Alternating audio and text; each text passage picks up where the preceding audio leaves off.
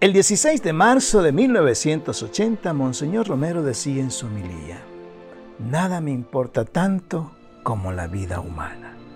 Y así es.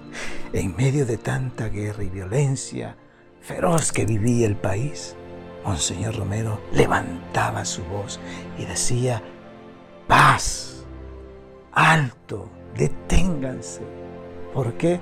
Porque la vida es hermosa y cada uno tiene derecho a vivir, a vivir dignamente, a vivir en libertad, a vivir en justicia, a vivir en paz.